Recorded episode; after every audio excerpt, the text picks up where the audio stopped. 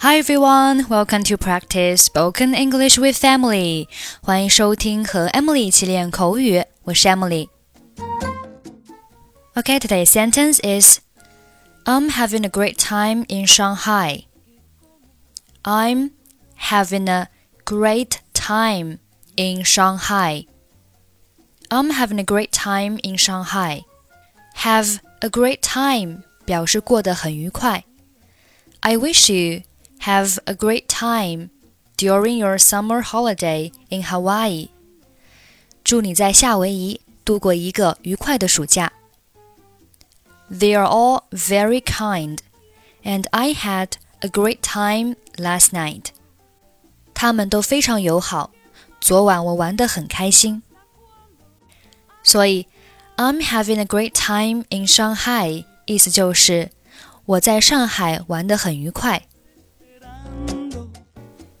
你好，Michelle，这是我的朋友 James，他从纽约来上海找我。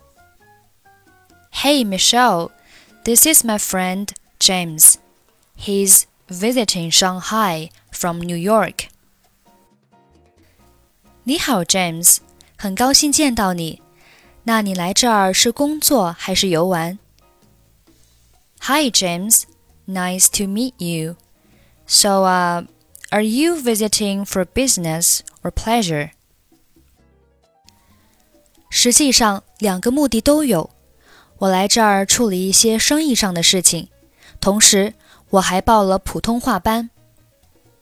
Well, actually, a little of both. I'm meeting some business contacts, but I'm also taking some Mandarin classes. 真棒！现在进行的怎么样了？That's cool. How's it going?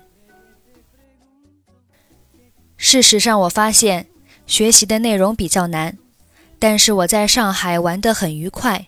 上海真的是个了不起的城市。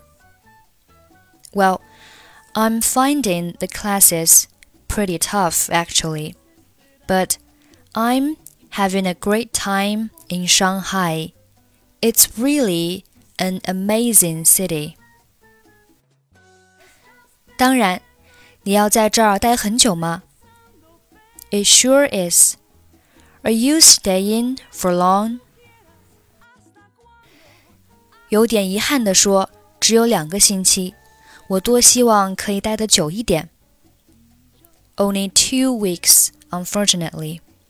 I wish I could stay longer, but 如果你想游玩，需要有人给你当导游，就打电话给我。下周在我新的公寓有个小聚会，如果那个时候你有时间，可以过来玩。Well, listen, if you need someone to show you the sights then just call me. I'm having a little get together at my new apartment next week. So you can drop by if you have time then. 听起来不错，我想我会去的。Michelle，能告诉我你的手机号码吗？That sounds great. I'd love to. Let me take down your number, Michelle. Hey, Michelle, this is my friend James. He's visiting Shanghai from New York. Hi, James. Nice to meet you. So, um, are you visiting for business or pleasure? Well, actually, a little of both. I'm meeting some business contacts, but I'm also taking some Mandarin classes. That's cool. How's it going?